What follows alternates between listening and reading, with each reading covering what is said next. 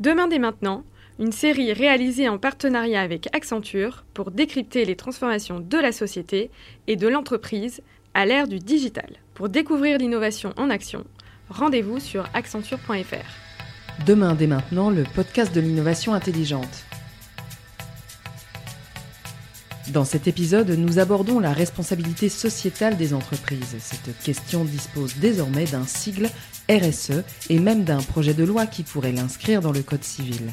Peut-on dire que l'entreprise est en passe de se doter d'une nouvelle vocation, Michel?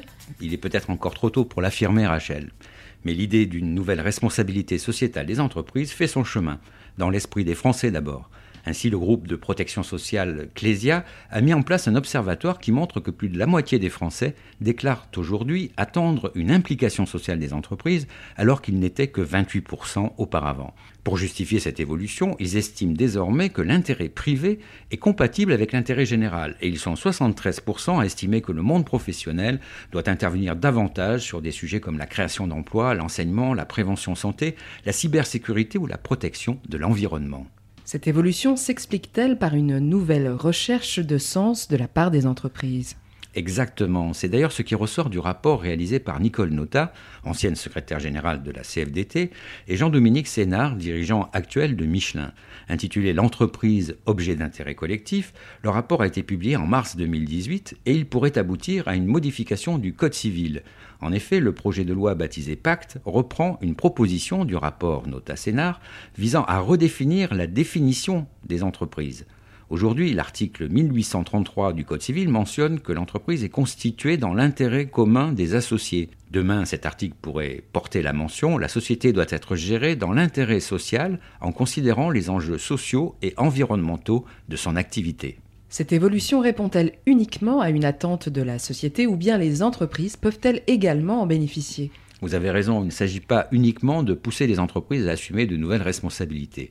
Les récents bouleversements du travail, avec une compétition accrue, l'adaptation aux technologies numériques ou les changements de métier, ont engendré un nombre important de burn-out, un stress fragilisant ou une augmentation de l'absentéisme, d'où la nécessité de redonner du sens à l'activité professionnelle. Un autre article du Code civil, l'article 1835, pourrait également être modifié pour donner à une entreprise la possibilité de mentionner une raison d'être afin d'exprimer son projet à long terme et son lien avec l'intérêt collectif, avec même une possibilité de création d'entreprise à objet social, une façon d'afficher une volonté de se mettre au service de la collectivité au-delà de la seule recherche de profit pour les actionnaires.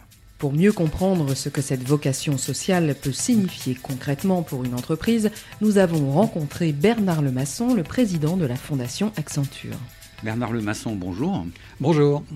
Donc nous allons parler de, euh, du rôle social de, l'entreprise et j'aimerais que vous nous expliquiez d'abord qu'est-ce que cela peut signifier pour vous, comment vous concevez ce rôle social d'une façon assez générale. Alors pour moi, en tant que à la fois euh, responsable au sein d'une grande entreprise et, président de la fondation Accenture, hein, euh, au-delà même du rôle, je dirais que de toute façon l'entreprise, qu'elle le veuille ou non, elle a une empreinte sociale. C'est-à-dire que son activité, économique, son activité dans, un pays, dans une ville, dans la, cité en général, a une empreinte, parce qu'on embauche ou on n'embauche pas, on débauche ou on débauche pas, euh, on choisit éventuellement où on travaille, etc., etc. Donc qu'on le veuille ou non, l'entreprise a une empreinte sociale. Et du coup, à partir de ce moment-là, moi, ma conviction, c'est qu'il faut que cette empreinte, elle soit plutôt positive, euh, plutôt que négative, et que donc elle cherche à améliorer les choses dans son environnement, dans l'environnement d'entreprise, à la fois dans l'intérêt stratégique de l'entreprise sur le long terme, c'est-à-dire que si la société dans laquelle on vit, dans la société dans laquelle l'entreprise se développe, ne fonctionne pas bien, ben l'entreprise, sur le long terme, à 10 ans, à 20 ans, ne fonctionnera pas bien. Donc, il y a une empreinte sociale qui est un intérêt stratégique et à la fois euh, simplement parce que l'entreprise fait partie de la cité, elle peut contribuer à l'intérêt général comme d'autres euh, acteurs. Et en matière d'action plus tournée vers l'extérieur, quels sont les, principaux euh, axes de développement d'Accenture? En matière de rôle social d'Accenture hein, vis-à-vis de l'extérieur, bon, d'abord, nous, ce qu'on dit, c'est qu'on doit mobiliser les compétences qu'on a. Donc on a une politique très très structurée et très poussée de mécénat de compétences chaque année. Ce sont plus de 5000 jours de mécénat de compétences qui sont dédiés, c'est-à-dire c'est le temps de travail des collaborateurs payés par l'entreprise, mais mis au service d'associations principalement sur des sujets liés à l'accès à l'emploi, l'entrepreneuriat. L'un des collaborateurs d'Accenture est en mécénat de compétences depuis plus d'un an, est devenu le responsable d'une de ces structures à Lyon, euh, complètement donc payé par l'entreprise, mais dédié à 100% de son temps pour accompagner le développement de territoires zéro chômeur de longue durée. Ça crée des collaborateurs qui développent des compétences, qui développent une ouverture d'esprit, qui développent une créativité, une innovation qui, leur sera très utile dans le cadre de leur travail chez Accenture ultérieurement. Donc on incite beaucoup nos collaborateurs à contribuer à des associations, euh, à des, des, travaux en mécénat de compétences. Et en moyenne, on a chaque année un quart des collaborateurs d'Accenture en France qui fait quelque chose avec la fondation, euh, soit sous forme de mécénat de compétences, soit euh, sous forme de contributions ponctuelles avec différents leviers d'action de la fondation. Donc là, vous avez mentionné la fondation Accenture. Comment a été, été créée, dans quel but? Et depuis combien de temps? Ouais, la Fondation Accenture, a maintenant 22 ans, en 2018. Donc c'est, ça fait longtemps. Hein. C'est une des premières fondations d'entreprise, en fait, euh, qui, a, été issue des, changements législatifs en la matière. Ça correspond vraiment à la volonté de, l'entreprise de dire on a un impact social, on a une empreinte sociale, et donc il faut qu'on matérialise ça. Pour moi, je la vois comme un, catalyseur, si vous voulez, de, de l'action sociale de l'entreprise. Hein.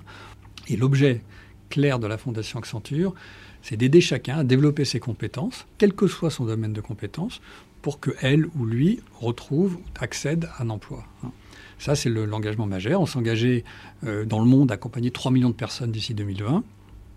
Euh, depuis 2015. En France, euh, ce sont 150 000 personnes qu'on s'est engagé à accompagner vers l'accès à l'emploi et l'entrepreneuriat. Donc, c'est des chiffres importants qu'on fait en lien avec des associations sur le terrain qui sont elles-mêmes euh, en contact direct avec ses bénéficiaires. Est-ce que vous pouvez mesurer l'impact en retour pour Accenture Vous l'avez mentionné, cette ouverture d'esprit, cette capacité peut-être à, à, mieux euh, ressentir l'évolution de la société? Est-ce que ça a un impact mesurable pour Accenture euh, lui-même? Ce qu'on constate d'abord, c'est que ce sont souvent les plus motivés, les plus performants qui font, en plus de leur travail traditionnel, des actions avec la fondation.